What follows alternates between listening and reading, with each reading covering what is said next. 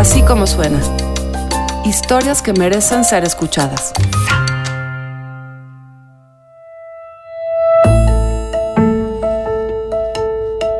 Esta es la historia de la rana, o más bien de la ranita. Esta es la historia del hombre que no estuvo aquella triste noche de Iguala, pero que la Procuraduría General de la República se empeñó en hacerlo pasar como cómplice de aquel asesinato. Esta es la historia que reconstruyó Galia García Palafox para Así como suena y que la semana pasada ganó el Premio Nacional de Periodismo en la categoría de reportaje.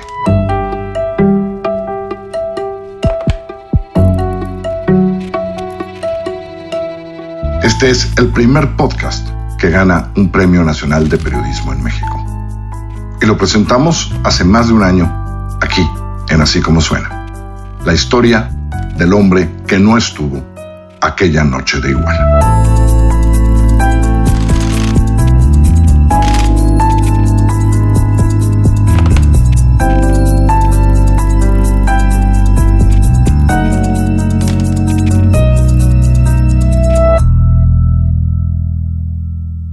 El día de su cumpleaños 32, Eric Uriel Sandoval recibió una noticia. ¿Usted vio en la televisión su nombre? Sí, claro, mi nombre y que me andaban buscando a mí. No era un regalo. La Procuraduría General de la República ofrecía millón y medio de pesos a quien diera información de la rana, originario y residente de Cocula, uno de los responsables de la desaparición de los 43 estudiantes de la normal rural de Ayotzinapa. Eric Uriel Sandoval es la rana de Cocula. El hombre al que la PGR le puso precio. Pero en Cocula resulta, hay más de una rana. Hay varios ahí en el municipio, de hecho, son como unos, aparte de mí, otros dos o tres más que le dicen ranas. Porque a mi papá le dicen la rana y, este, pues por lo consiguiente a mí me dicen ranita. ¿Alguna vez le han dicho el güereque? No, yo jamás, eh, este, no, nunca he tenido ese apodo. Yo desde chiquito la ranita, la ranita. Eric dice que él no es esa rana, que él no transportó estudiantes, que no disparó, mucho menos incineró cuerpos. Pero para esto me voy a regresar a noviembre de 2014. Los testimonios y confesiones que hemos recabado aunadas al resto de las investigaciones realizadas apuntan muy lamentablemente al homicidio de un amplio número de personas en la zona de Cocula. Los tres capturados son miembros de la organización criminal Guerreros Unidos y al rendir su declaración confesaron haber recibido y ejecutado al grupo de personas que les entregaron los policías municipales de Iguala y Cocula. Las más recientes detenciones entre las que figuran los tres autores materiales mencionados nos han permitido conocer la última etapa de la cadena delictiva que hasta este momento tenemos. Los últimos tres detenidos declaran que en la brecha que lleva al paraje Loma de Coyote, recibieron de los policías municipales a un número de personas que no pueden precisar con exactitud, pero que uno de los detenidos estimó en su declaración en más de 40 personas. Habían pasado 42 días desde la noche trágica de Iguala. El país buscaba a 43 estudiantes y vivía el luto de otros tres. Ese viernes, el Procurador General de la República, Jesús Murillo Caram, salía a decir que lo tenía resuelto, que los 43 normalistas habían sido asesinados y sus cuerpos quemados en un basurero. Que esa era una verdad histórica. Los detenidos señalan que en ese lugar privaron de la vida a los sobrevivientes y posteriormente los arrojaron a la parte baja del basurero, donde quemaron los cuerpos. Hicieron guardias y relevos para asegurar que el fuego durase horas, arrojándole diésel, gasolina, llantas, leña, plástico, entre otros elementos que se encontraron en el paraje. El fuego, según declaraciones, Duró desde la medianoche hasta aproximadamente las 14 horas del día siguiente, según uno de los detenidos. Los detenidos declaran que cuando bajan al lugar donde se habían arrojado y quemado los cuerpos, recibieron la orden de quien apodan el terco de fracturar los restos de los huesos, de los huesos calcinados, para ser depositados en bolsas de basura negras. Según sus declaraciones, estas bolsas fueron vaciadas en el río San Juan. El grupo criminal Guerreros Unidos había confundido a los estudiantes de la normal de Ayotzinapa con miembros de otro cártel y había secuestrado sus autobuses en Iguala Guerrero. Los normalistas habían sido asesinados y luego llevados en camionetas, sus cuerpos apilados al basurero de Cocula.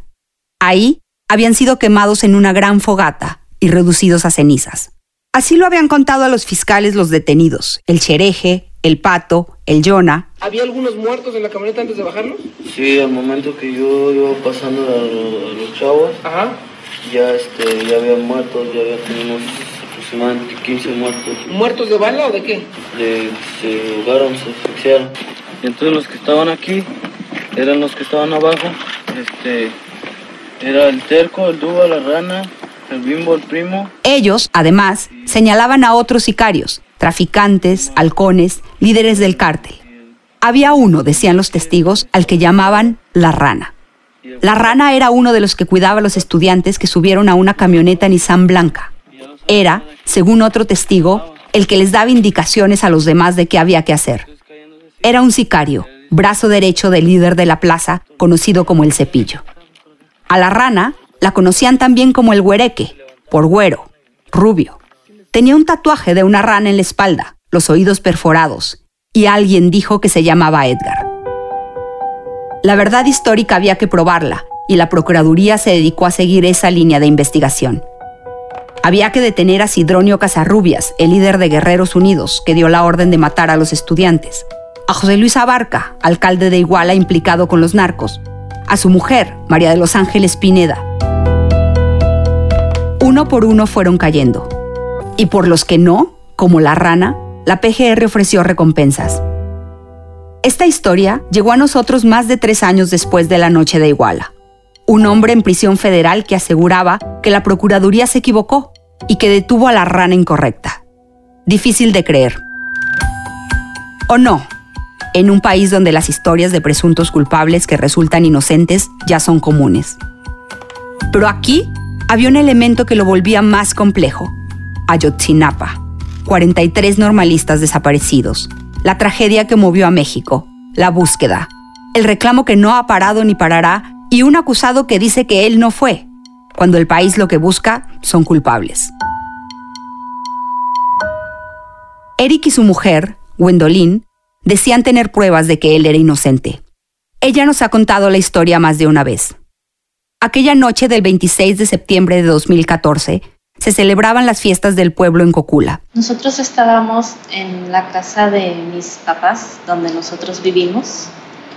Año con año en mi población se festeja el Día de la Independencia. Entonces nosotros todos los años vendemos micheladas ahí afuera de la casa de mis papás y justo en esa ocasión no fue la excepción, estábamos vendiendo micheladas. Ahí estábamos, tuvimos el 26 hasta como a las 3 de la mañana y el 27 desde las 7 de la mañana que empezaba mi esposo a poner el, digamos el puesto ahí, a sacar la mesa, a poner las hieleras y todo, hasta las 10 de la noche. Es una fiesta del pueblo. Hay gente en la calle. Claro. La gente los veía a ustedes vendiendo. Sí. Les compraba micheladas. Claro que sí. Esa noche, nadie se enteró en la comunidad de Apipilulco, parte del municipio de Cocula, que a unos minutos de ahí, en Iguala, unos jóvenes que estudiaban para maestros y que habían ido a conseguir más autobuses para viajar a la Ciudad de México y participar en la marcha del 2 de octubre, estaban siendo atacados. La mañana siguiente corrió en el pueblo la noticia de que había sido baleado el camión en el que viajaba el equipo de fútbol Los Avispones, que un niño jugador había muerto. Pero las fiestas continuaron. Wendy siguió vendiendo micheladas, la música siguió sonando. En las calles de Iguala Guerrero se escucharon ráfagas de arma de fuego. Esa noche desaparecieron 43 personas que provenían de Yotzinapa. El lunes 29, los programas de radio y televisión, las portadas de los diarios nacionales, hablaban ya de los tres autobuses llenos de estudiantes de la Escuela Normal de Ayotzinapa que no aparecían. El alcalde de Iguala, José Luis Abarca, daba una entrevista en Radio Fórmula.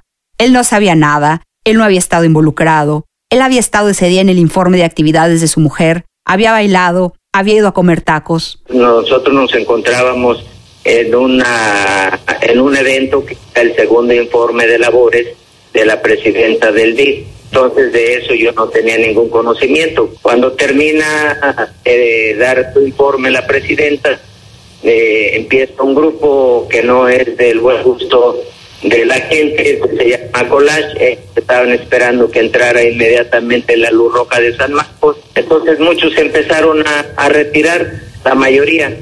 quedándose solamente aproximadamente como unas 150 personas, de las cuales empezamos a bailar al ritmo de la luz roja de San Marcos, también su servidor y mi esposa, eh, ya que se hicieron varias eh, ruedas, aproximadamente como a las 9.30 de la noche hago yo mi, mi retiro hacia un restaurante porque me habían invitado mis hijos y mi esposa a que fuéramos a cenar. Así se enteraron Eric y Wendy de lo que había pasado en el pueblo. Al otro día ya, después sería el día 28 que ya nos sentamos a ver bien la tele y salió en las noticias. Sus vidas siguieron. Trabajando, trabajando. Yo en ese tiempo estaba trabajando en el ayuntamiento de ahí de Cocula y mi esposo estaba trabajando para el sector salud. ¿Qué hacía? Él era activador físico. Era un programa que habían metido en ese momento para, ahora sí que para que no hubiera tanta obesidad en los niños, en los adultos. Entonces él se dedicaba a ir a dar activación a las escuelas, a los jardines, ahí mismo en el centro de salud, a, los, a las personas de diabetes, a los hipertensos y al personal de ahí mismo. Abarca, el alcalde que había estado bailando mientras en el pueblo que gobernaba 43 estudiantes desaparecían, huyó con su mujer. Uno tras otro, 15 policías de Cocula fueron detenidos, acusados de estar coludidos con el crimen organizado, de ser cómplices en la desaparición de los 43. Mientras tanto, los padres desesperados marchaban, gritaban, exigían que las autoridades encontraran a sus hijos. En todo el país, la indignación, las marchas multitudinarias. ¡Vivos se los llevaron! ¡Vivos los queremos! ¡Vivos se los llevaron! ¡Vivos los queremos! Cocula es un municipio de poco más de 4.000 habitantes.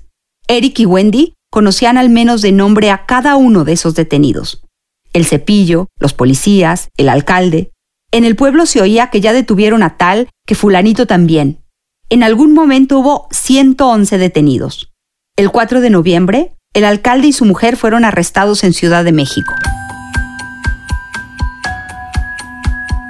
Tres días después, el Procurador General de la República daba aquella legendaria conferencia, la de la verdad histórica. Mostraban videos de las confesiones de presuntos sicarios implicados, en las que involucraban a otras personas de las que solo daban señas y sobrenombres, como si en el crimen organizado la gente no se conociera de nombre de pila. Eric y su mujer vieron la conferencia. Algo les brincaba de la verdad histórica. La quema de cuerpos en el basurero de Cocula, que está a 15 minutos de su casa. En primera, pues no lo creíamos porque ese día llovió muy recio ahí en el pueblo, el 26, y de acuerdo a lo que, a lo que narraban de lo que había pasado, pues era increíble, ¿no? Era increíble porque pues con la lluvia no se podía hacer ninguna fogata ni nada de eso. Pero pues no, no pusimos tanta, tanta atención en eso porque pues al final de cuentas nosotros no teníamos mucho que ver en todo eso. Casi un año después, el 6 de octubre de 2015, Eric y Wendy cuentan que habían ido de compras a Iguala y venían de regreso al pueblo cuando sonó el teléfono de Wendy. Íbamos en la combi, en el transporte que este, sale de Iguala hacia a Pipilulco. Cuando mi mamá me, me llamó, yo contesté el celular y, y al ver mi expresión que yo hice, mi esposo le hizo la parada a la combi y nos bajamos de la combi. Entonces ya cuando nos bajamos de la combi me preguntó qué es lo que estaba pasando. Y fue cuando yo le dije, está saliendo tu, tu nombre en la televisión, te están involucrando con lo de los normalistas. Fue cuando nos fuimos a casa de, de un familiar a checar que realmente estuviera saliendo su nombre. Cuando llegamos ahí, sí, efectivamente vimos en las noticias. No era su nombre tal cual, porque ahí decía Eric Sandoval Rodríguez, alias La Rana, y él realmente es Eric Uriel Sandoval Rodríguez. Un nombre más, un nombre menos, en una historia marcada por el nombre y el sobrenombre. Pues buscar abogados escondiera que porque me iban a hacer culpable, tal como me están haciendo ahorita. ¿Se escondió Eric? Eh, No, nunca me escondí, yo estuve en el pueblo, pero pues temeroso, ¿verdad? Los padres de Eric viven en Estados Unidos. Cuando oyeron que su hijo estaba siendo inculpado, que había un precio por él, vinieron a México. Viajaron con el abogado a la Ciudad de México. Fueron a la PGR. Carmela, su madre, reunió todos los documentos posibles para demostrar que estaban confundiendo a su hijo. Todos los documentos, actas de, de mis hijos, de sus niños, actas de matrimonio de nosotros, de, de sus abuelos, su papá de Froilán, su de vuelta, de todos. En la PGR les dijeron que los llamarían, pero la llamada nunca llegó. Lo que llegó fue una visita, un cateo. A más o menos como las 7 de la noche. Yo estaba ardiendo. Mi esposo se paró en la esquina de la casa y vio las camionetas. Rápido se bajaron y lo tiraron al suelo. Y a nosotros nos, nos dijeron que nos metiéramos para adentro. Y que si había hombres. Entonces dijimos que no. Porque nada más vivimos nosotros ahí ahora ya, porque ya todos se casaron. Nada más mi esposo y yo y mi muchacho que estudia. Y mi hija estaba en ese rato con nosotros, esperando que iba a llegar su papá. ¿Y qué pasó? Y la sorpresa fue cómo nos, nos, este, nos llegaron empujando que métanse y adentro y hombres y buscaban hombres y armas, busquen armas, busquen armas. Se fueron luego luego a los celulares, que buscaban celulares. ¿Se los llevaron? Se los llevaron. Nosotros traíamos dos celulares, uno de mi esposo y otro mío. ¿Le preguntaban por Eric? Al principio nos- no nos dijeron nada. No nos dijeron nada al principio. Nada más así llegaron buscando hombres, buscando armas y ya adentro cuando nos metieron al cuarto, al cuarto de nosotros, ahí nos pusieron y vieron fotos y mi hijo tiene una foto del fútbol y me dijeron que quién era mi hijo. Yo les pude haber dicho, no lo sé, ¿no? Pero pues yo le dije, sí, él es. Yo lo señalé y ahí estaba mi hijo. ¿Le preguntaron dónde estaba? Me dijeron dónde estaban, digo, búsquenlo. Pero no lo buscaron más, al menos no donde dice él, debían buscarlo. En casa, donde seguía su vida con Wendy y sus dos hijos. No está muy lejos de donde nosotros vivimos, a la casa de mis suegros. A lo mejor creyeron que él estaba viviendo ahí y por eso llegaron ahí a casa de ellos. Pero en el pueblo todo el mundo debe saber dónde viven ustedes. Claro, todo el mundo nos veía, veía que salíamos, veía que andábamos ahí en Apipilurco. La PGR tardó cinco meses en encontrar a un hombre que, culpable o no, estaba en su casa. El 12 de marzo de 2018, el fiscal especial del caso Iguala anunció a los medios. Elementos de la División de Investigación de la Policía Federal detuvieron en las inmediaciones del municipio de Cocula a Eric N., probable integrante de una organización criminal que opera en la región. Eric es señalado como un generador de violencia en la zona del río Balsas, respecto de lo cual también hay investigaciones abiertas. Eric es señalado dentro de la investigación del caso como uno de los sujetos que tuvo una intervención decisiva en los hechos en contra de los estudiantes normalistas. Cabe señalar que al detenido le fue leída la cartilla de derechos que asisten a las personas en detención y en todo momento se respetaron sus derechos. Es importante reiterar que por las características del operativo no fue necesario hacer uso de la fuerza. Sin violencia, dijo el fiscal. Pues se metieron a mi casa este, con violencia, sin orden de aprehensión, y me sacaron en cueros a la calle y así me trajeron. Llegaron los policías como a las 3 de la mañana. Llegaron tirándonos las puertas.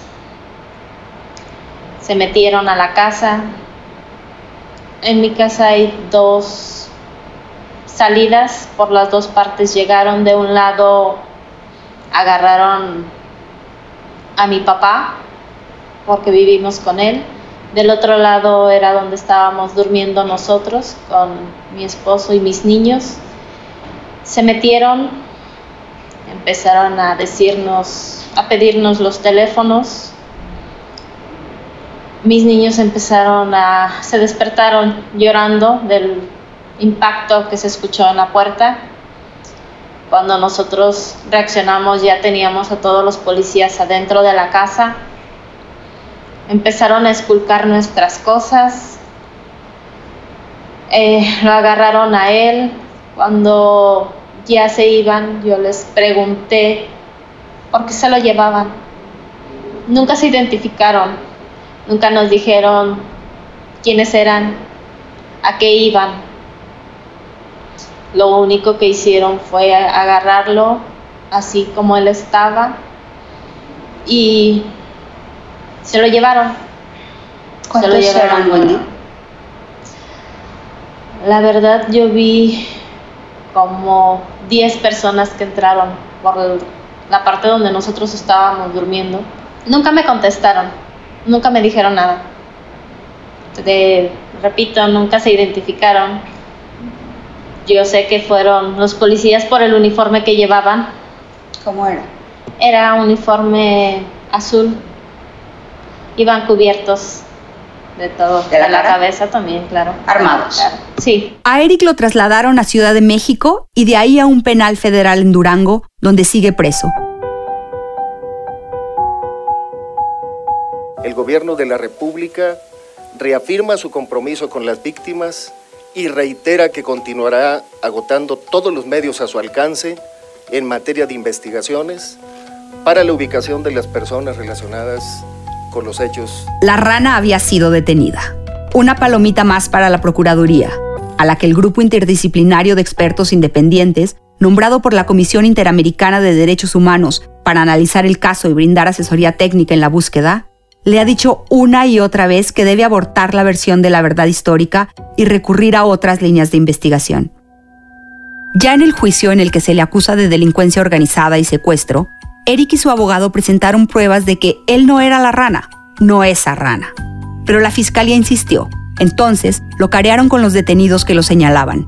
este, con el Jonah, este, con una, una mujer, Miriam Maena creo se, se llama, este, y con otros dos más que no recuerdo ahorita su nombre, no los tengo apuntados aquí la verdad, pero todos dijeron haberme no conocido. Todos lo Igual vieron, yo. lo vieron todos de frente y qué Sí, dijeron. claro, todos de frente y igual yo de frente a ellos y todos dijeron no conocerme y jamás me habían visto. Como es, pues. Eric y Wendy acudieron a la Comisión Nacional de Derechos Humanos. Y aquí, una sorpresa.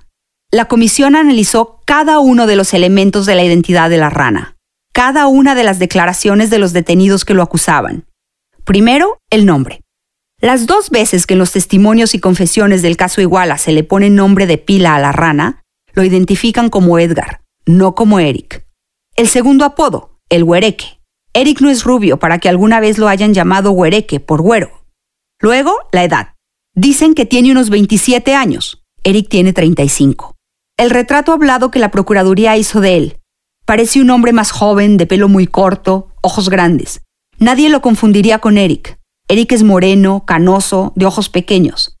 Pero seamos honestos, los retratos hablados no suelen ser muy asertivos. Vayamos mejor a las marcas de piel. La rana, según los que presuntamente participaron con él en la quema de cuerpos, tiene una cicatriz en la muñeca izquierda. Eric no la tiene. Un lunar en la cara. Eric no lo tiene. Tatuajes de flamas en los brazos. Eric no tiene esos tatuajes. Marcas en los oídos por perforaciones. Eric no tiene perforaciones. Tampoco tiene aquel tatuaje de rana en la espalda. Pero de ese le cuento más adelante. Para resolver dudas que podría tener el juez, la CNDH le hizo a Eric la prueba de lámpara de Wood, una luz ultravioleta con lo que se puede detectar si hay restos de pigmento donde pudo haber habido tatuajes removidos. Prueba negativa. Es decir, Eric no tiene y nunca tuvo esos tatuajes. Volvamos al tatuaje de la rana en la espalda. La Comisión de Derechos Humanos fue a Cocula y encontró al tatuador que 10 años atrás le hizo el tatuaje a la rana, a Edgar. El hombre dibujó el tatuaje. El bosquejo se parece mucho a la descripción que habían hecho los detenidos. Luego, los investigadores le mostraron al tatuador una foto de Eric. No, dijo que ese no era el hombre al que le hizo el tatuaje de rana. Eric sí tiene tatuajes, pero no de ranas. Yo tengo un tatuaje, bueno, tengo los dos nombres, de, el nombre de mi hijo y de mi hija, el nombre de mi esposa y tengo un eclipse este, sol- solar en la espalda. ¿Tiene usted un tatuaje con una rana? No, jamás. ¿Tiene usted perforaciones en los oídos, Eric? No, Nada. no. La familia de Eric habló con un pariente de Edgar, la otra rana de Cocula. Esa persona confirmó también que Edgar tiene un tatuaje de rana en la espalda. La Comisión de Derechos Humanos indagó aún más. Obtuvo el nombre completo de Edgar, su cédula de identificación, la CURP. Habló con 12 personas del pueblo. Todos lo identificaron como Edgar, la rana, uno que andaba en malos pasos, que se juntaba con el Jonah y el cepillo y todos aquellos detenidos que habían dado sus señas. Algunos de los entrevistados dijeron que esa rana hace mucho que saltó. Se fue a Estados Unidos después de la tragedia de Iguala. El titular de la oficina del caso Iguala de la Comisión de Derechos Humanos, José Trinidad Larrieta, se lo contó así a Carlos Puch en una entrevista para Milenio Televisión. Entrevistan a otras gentes, le dicen, sí, Cercanas. Edgar, el cercano de estos de Iguala, este, sí, el de los tatuajes. Ustedes sí encontraron a Edgar. Sí. ¿Saben dónde está? En Estados Unidos. Cuando ustedes logran localizar dónde está, saben que está en Estados Unidos. Así es, incluso el nombre completo obtuvimos de él, obtuvimos su acta de nacimiento, su acta de matrimonio, su CURP, pedimos información al Instituto Electoral, nos dio alguna parcialidad sobre ello. En fin, toda esa serie de pruebas las pusimos a disposición de la Procuraduría, donde se demuestra absoluta y plenamente que Eric Uriel Sandoval no es la rana o el güereque, a quienes los eh, inculpados del caso, perpetradores de estos monstruosos hechos, según la tesis de la Procuraduría, eh, a, a quien han señalado, no es Eric Uriel. Pocas instituciones en el país con la credibilidad de la Comisión de Derechos Humanos. Y hace cuatro meses, cuando ésta le presentó el informe a la Procuraduría, no le creyeron. Bueno, no exactamente. Pues la Procuraduría en lo económico, cuando les hacemos esta presentación de documentación y luego ya en lo formal, 15 días después, nosotros dimos un tiempo suficiente para que pudieran realizar algunas diligencias, incluso para detener en este ámbito de impunidad al verdadero responsable, eh, sobre todo con respecto a su tesis.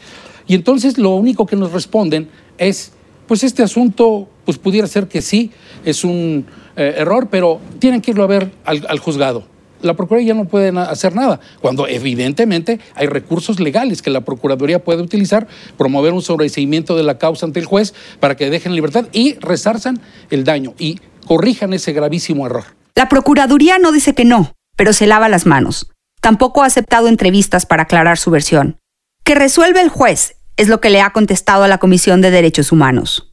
Son ellos, los fiscales que acusaron a Eric, los mismos que podrían desistirse, decirle al juez, nos equivocamos. Justamente eso era lo que Wendy esperaba que sucediera. Yo creí que con todo lo que la CNDH había aportado, con toda la investigación que ellos habían hecho, el demostrar que él es inocente, creí, realmente creí que con eso ya él iba a salir libre. ¿Y cuál fue nuestra decepción? Que no es así, que él sigue encerrado, que seguimos a la espera de que nos digan hasta cuándo y de a ver si realmente lo quieren soltar o no, porque ya, ya de verdad que ahorita a estos tiempos ya esperamos cualquier cosa. Ya no sabemos ni qué. No sabe qué más hacer, ni a quién recurrir. En seis meses, solo ha visto una vez a su marido en el penal, a través de un cristal. Quiere ir a visitarlo a Durango, pero los gastos de abogados y viajes a la Ciudad de México la tienen sin un peso. Esa última vez que la vi, un lunes, había viajado a la Ciudad de México con su suegra. Todos los lunes recibe una llamada de Eric desde el penal. Solo tienen 10 minutos y acordamos que me regalaría un pedacito de ese tiempo para que yo hablara con él. Esperamos horas. Cada vez que su celular sonaba se sobresaltaba. Su suegra se emocionaba. Finalmente, a las 3 de la tarde entró una llamada de la prisión. Pues hasta ahorita hemos estado haciendo todo lo posible para difundir todo, todo esto, para que salgan las, en los medios de comunicación y para poder hacer un poquito de presión a ver si así la PGR ya nos da lo de tu libertad. Lo escucho desesperado, cansado. Deseoso de saber de sus hijos, de sus padres. Manda recados para el abogado que está en la Ciudad de México. Las voces de Eric que usted ha escuchado en estos minutos son de esa llamada. Le pregunto por qué. ¿Por qué lo habrían acusado si, como dice él, él no es esa rana? Y si, como dice, no participó en la desaparición de 43 estudiantes. Pues la verdad yo quiero pensar por mi trabajo como era este activador físico, yo trabajaba en todo el municipio, pues la mayoría de las de las personas o muchachos o señoras me conocían por la ranita a mí. Yo quiero pensar que por eso. Esa es la única razón que usted ve para que lo hayan confundido. Sí, claro, porque yo jamás he pertenecido a ningún grupo criminal, Nunca. nunca. Vive Dios que no miento. Un mal apodo le tocó. Pues ni modo, eso es lo que hay, pero pues primeramente Dios me va. Yo sé que Él me va a sacar libre. Hay que confiar en Dios. Confiar en Dios porque ya no confían en nadie. Aunque la Comisión de Derechos Humanos presente informes, aunque la misma comisión urja a la Procuraduría a cumplir su función de justicia, a que detenga, a que acuse a los responsables de una de las más escalofriantes tragedias del país, a los verdaderos responsables. Es un caso emblemático porque aquí viene un punto importante. Este caso es la muestra de la violación al derecho a la verdad que le corresponde primeramente a las víctimas de los hechos lamentables de Iguala, pero también es el derecho a la verdad que le corresponde a la sociedad, a todos nosotros. Y esto no se traduce más que en una mentira. Y eso viola, desde luego, cualquiera lo puede entender, el derecho a la verdad. Pero la fiscalía no se desiste de su acusación a la rana. Y Eric es la rana, aunque pocas dudas queden de que es otra rana. Y todo por un maldito apodo. A su papá de mi esposo le decían el sapo. Entonces él de, pequeñito le empezaron a hacer ranita y se enojaba. Los agarraba piedras, los aventaba piedras, porque no le gustaba que le dijeran. Y así dice, pues no voy a poder con la gente y ya, así se le quedó. Rana y rana. De hecho yo digo, yo ya no quiero escuchar ese apodo. Con solo escucharlo,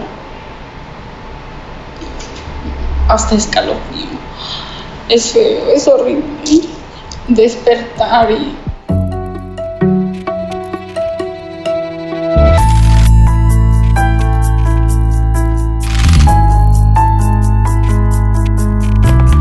Así como suena es una producción de puro contenido. La producción, el diseño sonoro, la mezcla y la música corren a cargo del equipo de BHD Studios. La dirección de producciones de Mariana Linares. Así como suena es un proyecto de puro contenido, la dirección editorial es de María Scherer, Giselle Ibarra hace todo lo demás y yo, yo soy Carlos Pucci y les presento las historias. Les recuerdo que en Así Como Suena estamos en Google Podcast, en iTunes, en Spotify y por supuesto en así como suena.mx o en nuestra aplicación, Así Como Suena.